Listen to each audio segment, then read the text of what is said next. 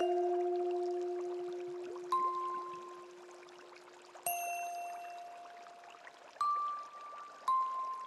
you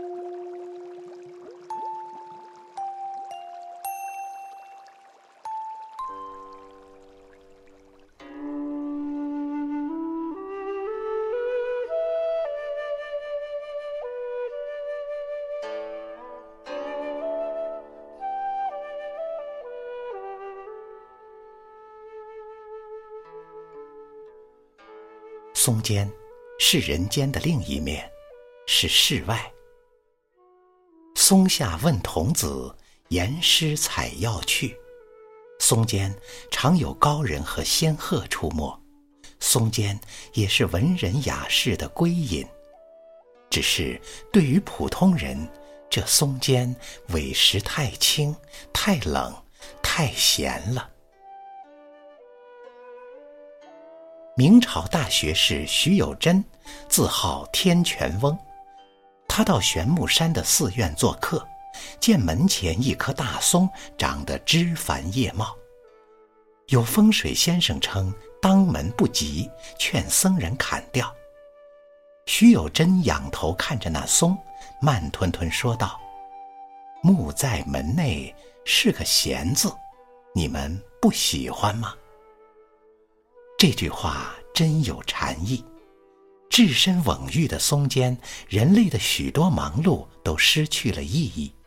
终日殚精竭虑，不如静坐观松。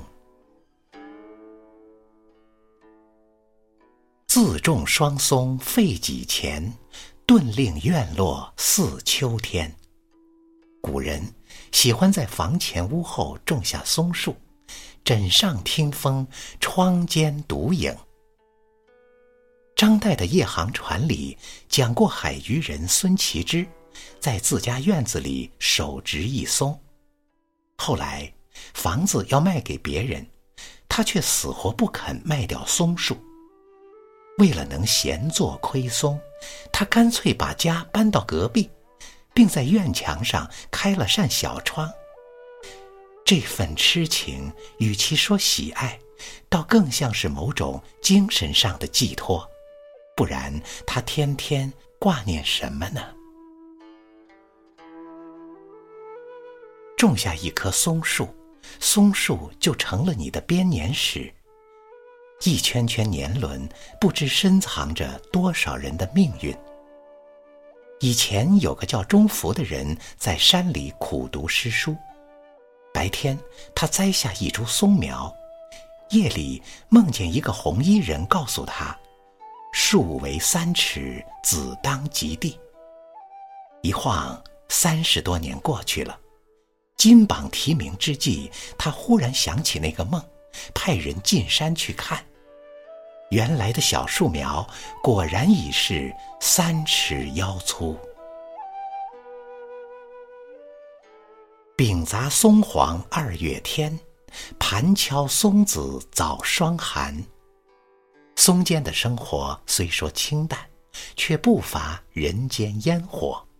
《居山杂志》记载：松至三月花，以杖扣其枝，则纷纷坠落。张衣革成之，囊复而归。调以蜜，作饼喂人，曰松花饼。除此之外，松花还能酿酒，松烟可以制墨。岑参诗云：“五粒松花酒，双溪道士家。”当年那些落在纸上的诗句，兴许还飘着淡淡的松香呢。比起岑参。白居易爱松，更爱松的晚节之美。松树的确老而迷烈，可是它性子慢，需要漫长的时间去等待。栽植我年晚，长成君性迟。如何过四十，种此数寸枝？其实，白居易不必叹惋。能在松间慢慢老去已经是修来的福气了。